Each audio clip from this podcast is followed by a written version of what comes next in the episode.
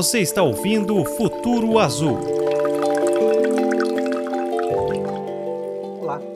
Nesta edição do podcast Futuro Azul do Grupo Atlantis, vamos tratar do desperdício de alimentos. Estima-se que em todo o mundo 931 milhões de toneladas de alimentos, ou seja, 17% do total de alimentos disponíveis para os consumidores em 2019, foram parar na cesta do lixo de domicílios, varejistas, restaurantes e de outros serviços alimentares. Estes dados constam de um estudo feito pelo Programa das Nações Unidas para o Meio Ambiente. Aqui é o jornalista Claudio Schuster e para falar sobre o tema, converso com Gustavo Porpino, doutor em administração de empresas pela Fundação Getúlio Vargas, jornalista e mestre em administração pela Universidade Federal do Rio Grande do Norte.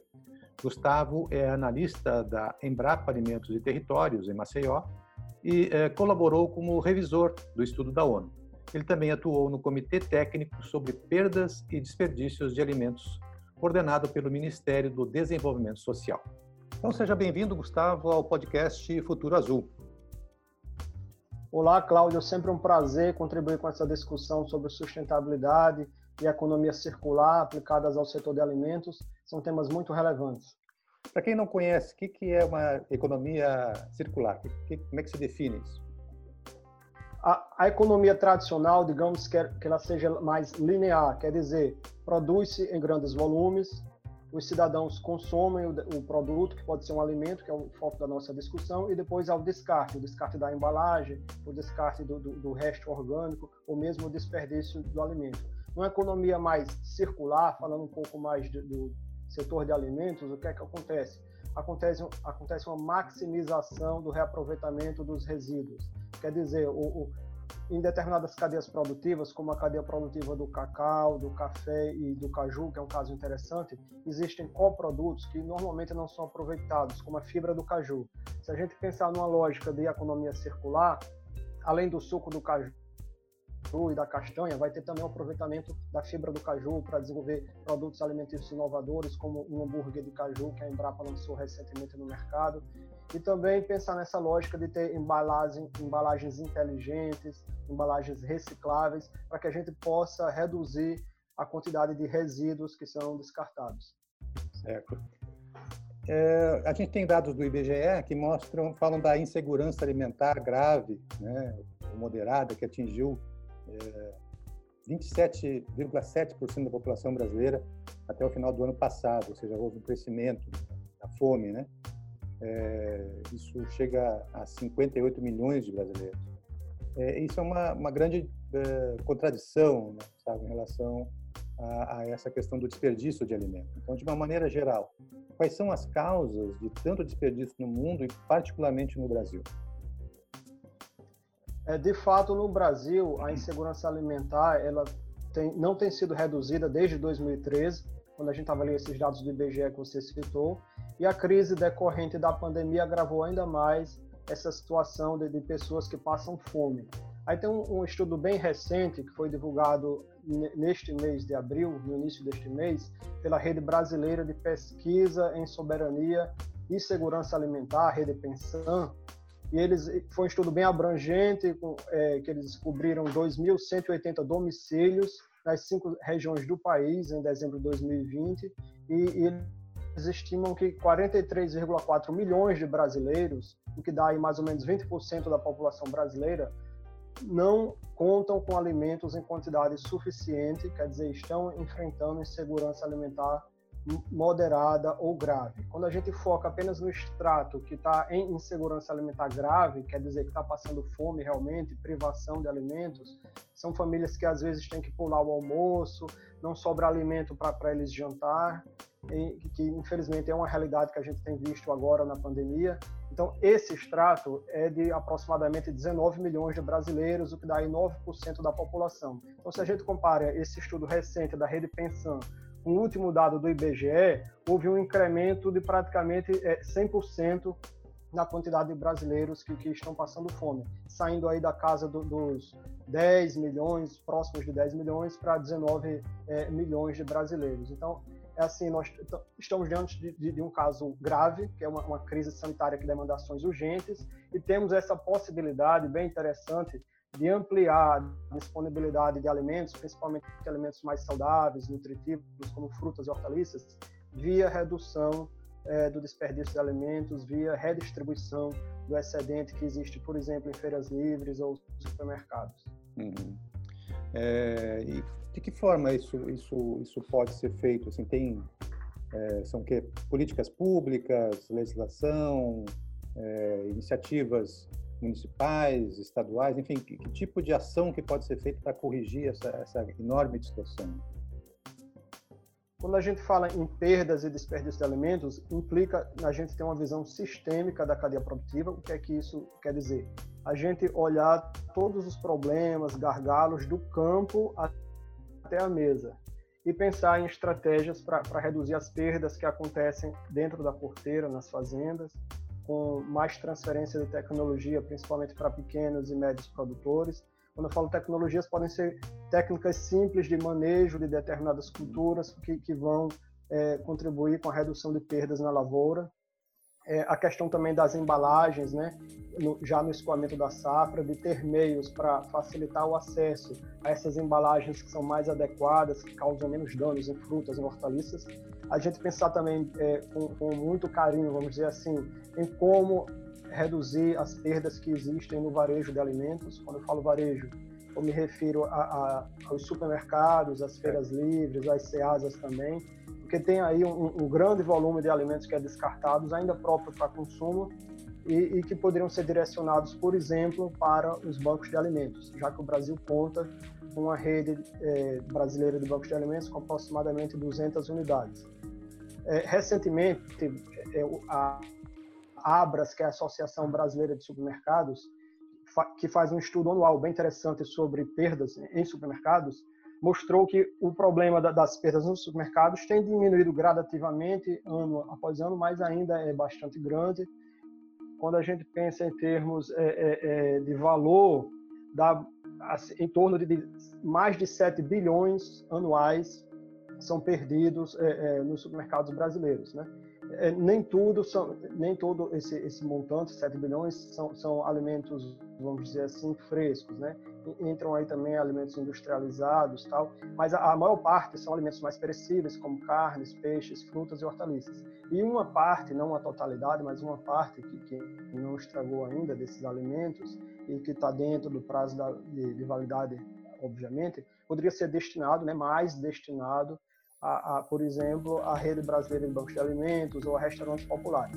Já existe uma conexão bem interessante em alguns estados do setor supermercadista com bancos de alimentos, como é o caso da rede Mesa Brasil do SESC, mas isso pode ser fortalecido, a gente pode fazer com que esses elos da cadeia possam dialogar mais. E mais no final ainda da, da cadeia produtiva, quando a gente fala do comportamento de consumo de alimentos das famílias, aí a questão principal é realmente mudar o comportamento das famílias, principalmente aí a classe média brasileira, reconectá-las mais com, com, o alimento, né? trazer mais o mundo rural para dentro das cidades, para as pessoas compreenderem melhor como os alimentos são cultivados e para que possam não só é, reduzir o desperdício de alimentos, como também adotar uma dieta mais saudável, como é o consumo de frutas e hortaliças. É, nós, nós vamos aprofundar um pouquinho mais esse assunto, mas antes eu quero, quero te perguntar o seguinte: é, quando, quando analisa, quando você analisa a pesquisa da ONU, da ONU é, também aponta uma contradição com uma visão anterior de que o desperdício nas etapas do, do varejo, né, é, estavam mais concentrados nos países desenvolvidos. Né? Eu queria que falasse um pouquinho sobre isso, né, que, qual, qual, é a tua análise, né, que, que, que aponta essa contradição. Essa análise desse estudo novo da ONU Meio Ambiente é bem interessante pelo seguinte: até, até bem recentemente, quando a gente fazia uma análise sobre o desperdício de alimentos baseado no estudo mais amplo que existia, que era um da FAO de 2011, a gente era levado a crer que o desperdício de alimentos, quer dizer, que se perde nas etapas de varejo e consumo, era um problema maior em países desenvolvidos, e o que se perdia mais no início da cadeia produtiva, na fazenda, na armazenagem e no escoamento da safra, era um problema mais concentrado em países em desenvolvimento. O que esse novo estudo da ONU nos mostra é que o problema, as relações não são tão lineares assim, não são tão simples, é um problema mais complexo, principalmente no contexto dos países em desenvolvimento. E, por quê? Porque mesmo é, é, no contexto da classe média baixa, seja do Brasil ou da África do Sul, por exemplo, ou da China ou da Índia, a gente percebe que há o desperdício de alimentos motivado por fatores comportamentais. Então, os fatores comportamentais, eles explicam mais a variância do desperdício de alimentos do que as variáveis socioeconômicas, como, por exemplo, certo. a renda da família. Certo. Então, nesse estudo da ONU que você citou, Cláudio, eles chegaram à conclusão, a, uma estimativa de que 121 quilos, em média, são desperdiçados per capita por ano, quando avaliados o que é descartado no varejo e residências. Uhum. E esse volume tende a ser maior nos países em desenvolvimento do que nos países ricos, que é o achado mais interessante da pesquisa. E por que que isso acontece? Se a gente pensar no contexto dos países em desenvolvimento, é natural que o, o varejo não seja tão organizado, não haja tanto uso de embalagens inteligentes como nos países mais ricos. Às vezes, o desperdício que acontece no varejo ou mesmo em nossas casas decorre de um problema lá do início da, da, da, produção agrícola. Por exemplo, uma determinada fruta pode ter sido mal transportada e já chegar ao varejo com algum dano mecânico que encurta a vida útil daquele alimento, ou mesmo com alguma doença que encurta a vida útil da fruta ou da, da hortaliça. Então tem essa questão. E uma outra questão é que o extrato de classe média baixa, principalmente, tende a ter menos anos de estudo, tem mais dificuldades de planejar a compra, é, também às vezes não tem nem os meios necessários para armazenar bem os alimentos em casa, né, para conservar em geladeira, tal, depósitos adequados, e também ainda existe aquele hábito, né, não muito comum agora em função até da, da pandemia, de, de não querer reaproveitar as sobras de arroz e feijão, por exemplo. É.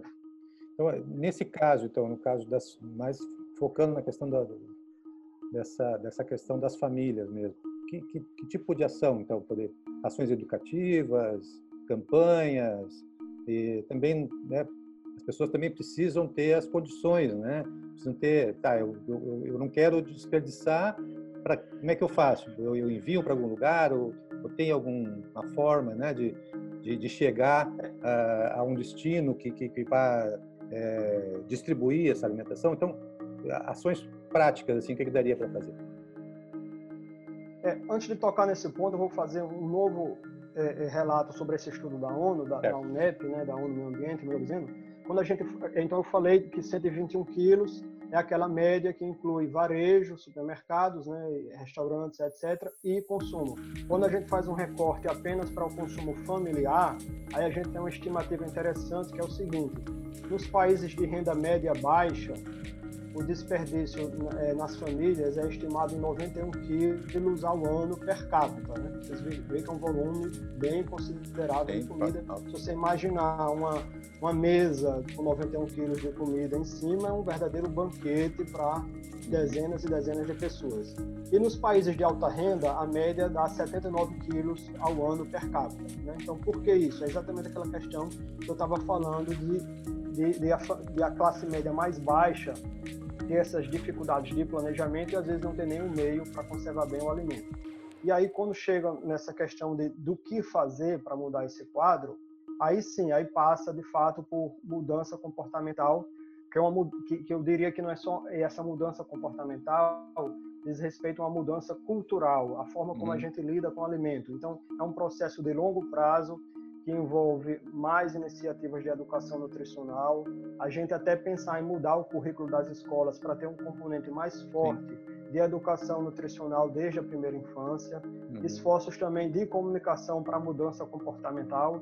Aí, se você pedir para me exemplificar, como assim comunicação para mudança comportamental? A gente pode pensar que no Brasil, há 20 anos atrás, usar o cinto de segurança não era uma norma, não era um hábito tão comum, uhum. quase automático de todos nós. E hoje se tornou.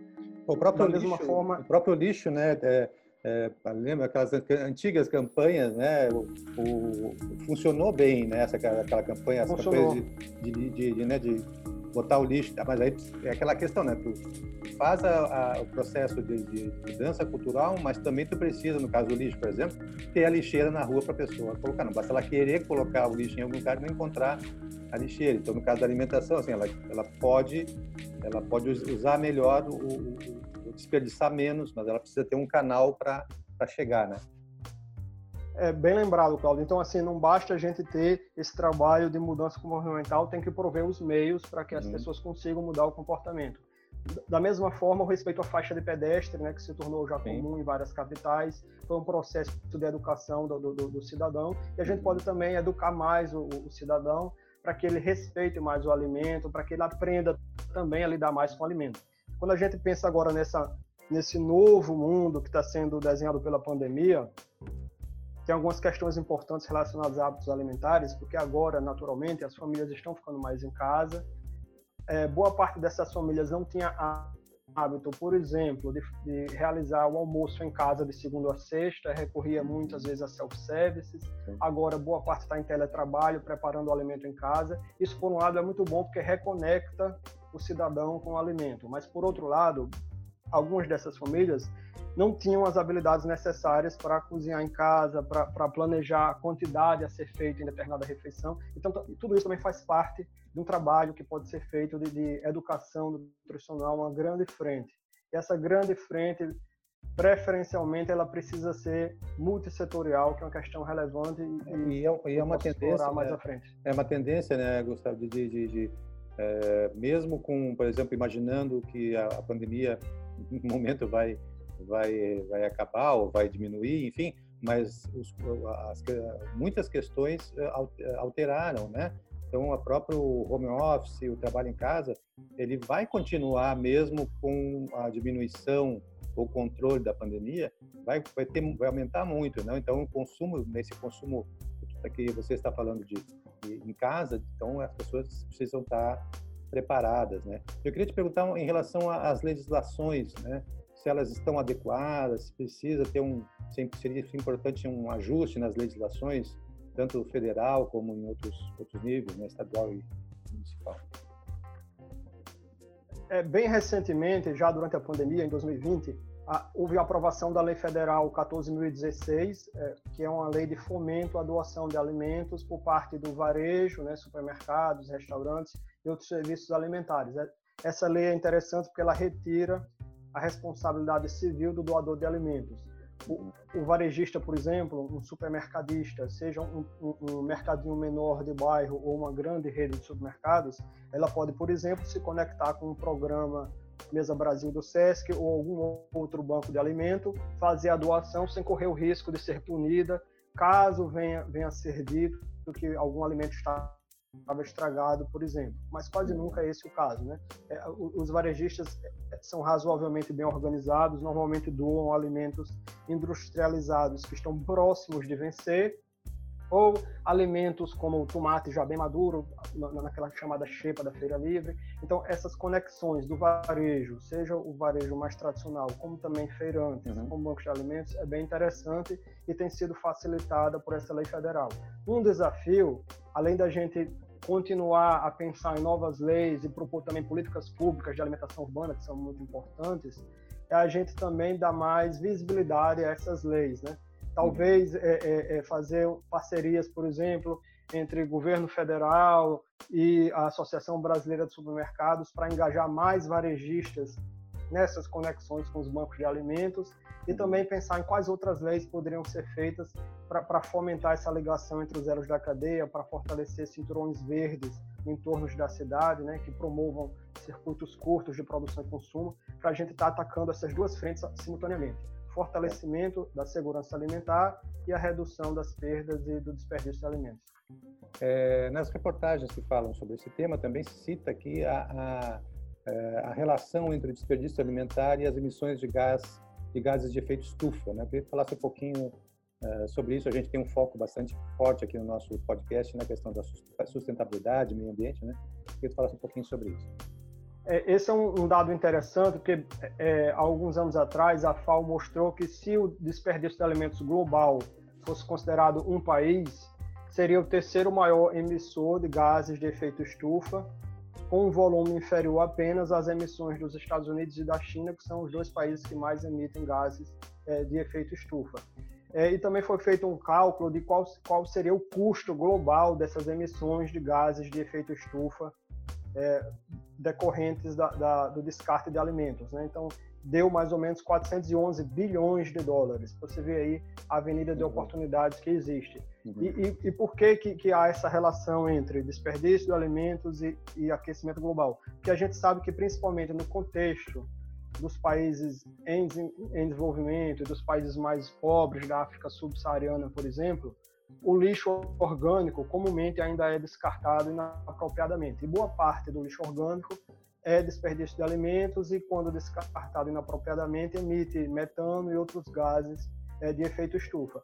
Existem iniciativas interessantes no próprio Brasil que, que já desenvolveram, por exemplo, é, é, compostagens, por exemplo, de, de, de, de, lixo orgânico conectadas com, com, com a, aqueles aparelhos portáteis que geram biogás. Então, uhum. existe, por exemplo, restaurantes em São Paulo, hamburguerias, que, que o, o, gás da cozinha utilizado no restaurante provém da, da, da do, é conectado com a compostagem, usa esse é. biogás que é o descarte de, de, do lixo orgânico do restaurante. Então tem soluções assim micro soluções que podem ser pensadas e, e somadas da, somadas não são tão somadas que, é que somadas exatamente não são tão micro e podem ser aplicadas no Brasil. Uhum. Eu queria que você falasse também sobre as, as food techs, né, que, que pode, que, como é que elas podem ajudar a reduzir o desperdício de alimentos. Que é um tema também interessante nessas, nessas mudanças, né, de, de enfoques aí, né, e a questão de, das techs que são usadas em várias áreas, né. É, isso é uma frente inovadora, bem interessante. A Embrapa está muito engajada em realizar, coorganizar com parceiros desafios de inovação com as chamadas food techs, né, que são essas startups que, que desenvolvem produtos alimentícios inovadores ou soluções uhum. baseadas em tecnologia da informação para conectar diferentes elos da cadeia, como produtores e consumidores, e também com as agritechs. E o Brasil tem várias e várias centenas de, de agritechs e foodtechs, a maior parte ainda na região sudeste, mas está se ampliando também para outras regiões. E tem muitas oportunidades aí da gente conectar mais essas foodtechs com soluções para reduzir as perdas e o desperdício de alimentos um, é, um, um, conceito interessante nessa lógica de food techs é o chamado upcycling. O que, é que quer dizer upcycling? É a gente fomentar o desenvolvimento de produtos alimentícios inovadores a partir de subprodutos de diversas cadeias produtivas que normalmente não eram aproveitados. Então, quando a gente pensa na cadeia do caju, como eu falei mais no início, tem a fibra do caju que pode dar, dar margem a, a produtos uhum. inovadores como o hambúrguer de fibra de caju que já foi lançado. Mesma coisa na cadeia produtiva do cacau e do café. Tem um nicho interessante que tem crescido bastante, que é o das bebidas probióticas, que utilizam na composição alguns desses subprodutos de algumas dessas cadeias produtivas. Então aí tem, tem eu acho que nos próximos anos esse conceito vai crescer bastante aqui no Brasil, essa, essa, o upcycling aplicado ao setor alimentar. Nos Estados Unidos, que é um país mais rico naturalmente, é, já existe até uma associação de, de, indústrias de alimentos de pequeno, médio e grande porte antenadas nessa questão do upcycling, que é a Upcycling é, é Food Association, que já tem mais de 100 membros. E cada um deles está explorando um nicho como esse que eu citei das bebidas probióticas. Então tem, tem snacks saudáveis feitos a partir de cascas de frutas e, e, vários outros produtos que têm uma aceitação bem interessante nesses mercados de nicho, nessas pessoas mais conectadas com sustentabilidade, principalmente os jovens. Né? Então, quando a gente pensa no Brasil, existem mercados aí pulsantes e sedentos em, em, em consumir esse tipo de produto. A cidade de São Paulo, por exemplo, que é uma cidade multicultural, quando a gente olha para o bairro da Vila Madalena, bairro de Pinheiros, a gente vê é, microempreendimentos já explorando é, essa pegada da saudabilidade conectada com a economia circular aplicada ao setor de alimentos. E existe, como a gente falou, a gente pode replicar essas iniciativas, né, essas micro-iniciativas, quando replicadas, termina virando uma grande iniciativa e gerando um impacto positivo maior para o nosso Brasil. Muito bom. É, eu também gostaria que você falasse um pouco sobre o, o, o trabalho da Embrapa, né? nessa relação com, com, com, a, com a ONU, né? E com os Objetivos uh, de Desenvolvimento Sustentável. Eles têm uma meta, né, de, de, de redução né, das perdas e desperdícios até 2030, né? Assim como tem vários, né, vários, várias metas dentro dos objetivos, essa é uma delas. Então, eu queria falar um pouquinho como é que é o trabalho da Embrapa e de outros organismos brasileiros nessa para tentar atingir essa, essa meta.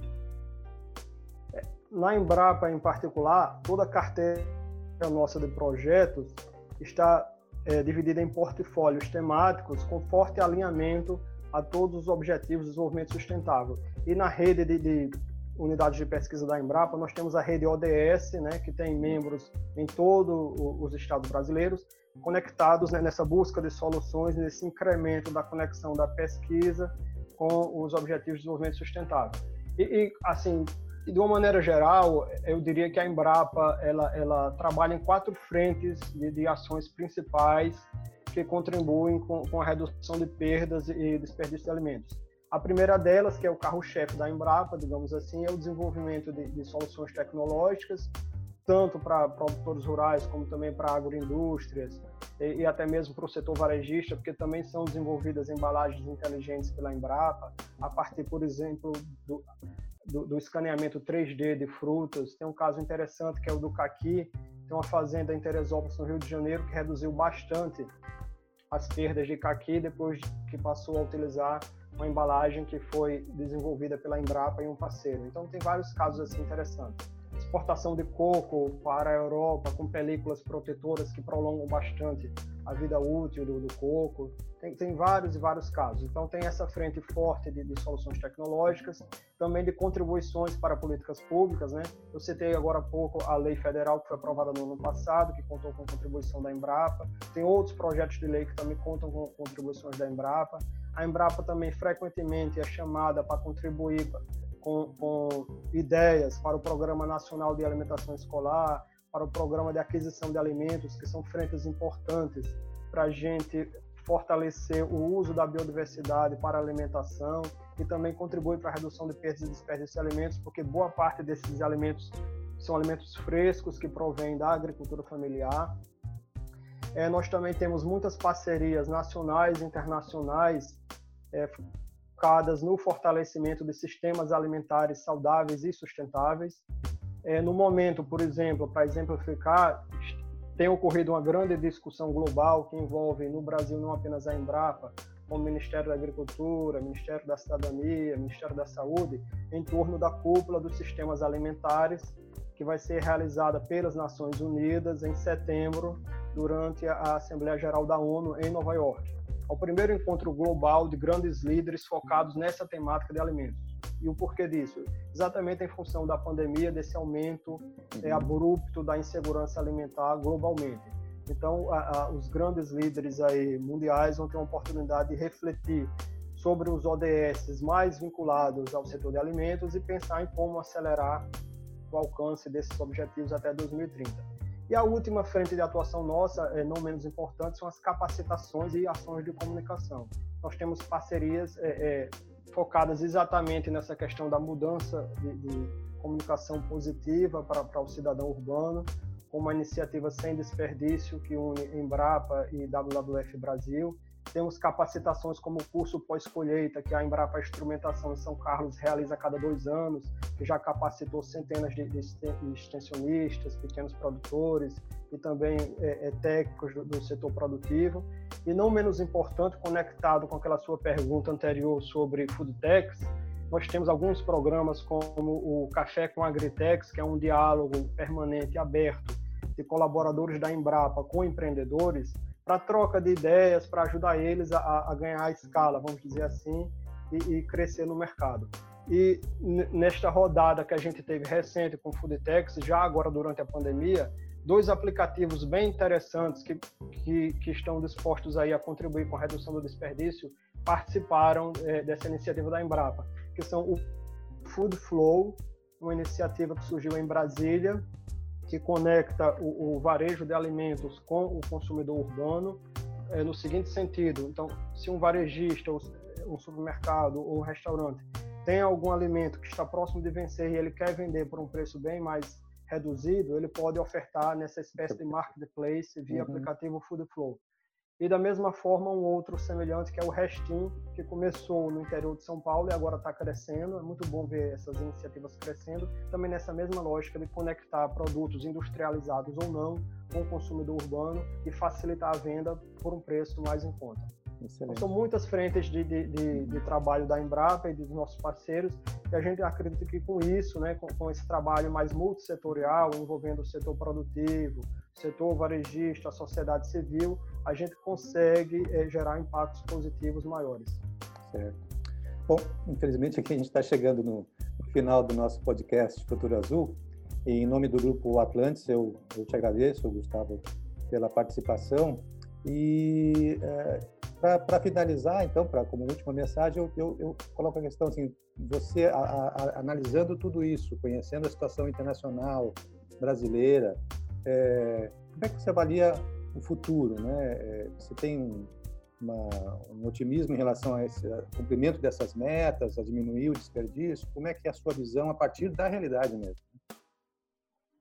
Essa é uma questão complexa. Eu diria que eu sou otimista, mas ao mesmo tempo bastante realista. Uhum. Então, assim, a gente sabe que não apenas o Brasil, como o mundo como um todo, precisa andar passos mais rápidos quando a gente analisa essa problemática das perdas e do desperdício, da necessidade de reduzir perdas e desperdício. Um passo importante que a gente não comentou tanto aqui é organizar melhor a governança dessas ações, principalmente em um país como o nosso.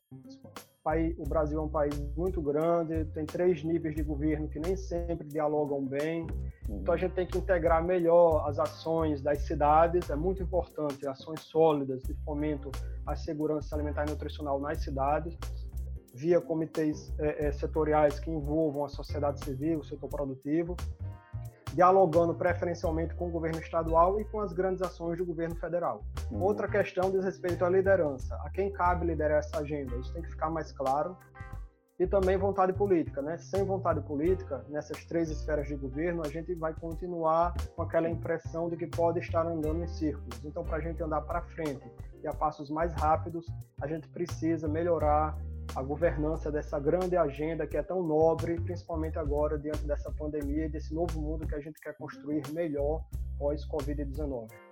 Tá ótimo, Gustavo. Muito obrigado pela tua participação. É, quem quiser conhecer mais, né, pode acessar a Embrapa, uh, outros organismos que trabalham né, com essa questão uh, do desperdício alimentar, com, com os objetivos né, do, do milênio, e uh, municípios, estados, né, procurar aprofundar esse, esse debate para que a gente consiga atingir metas e, e, diminuir bastante esse grande desperdício.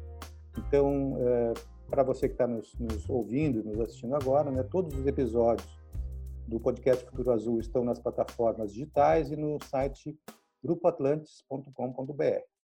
Obrigado pela companhia, até breve.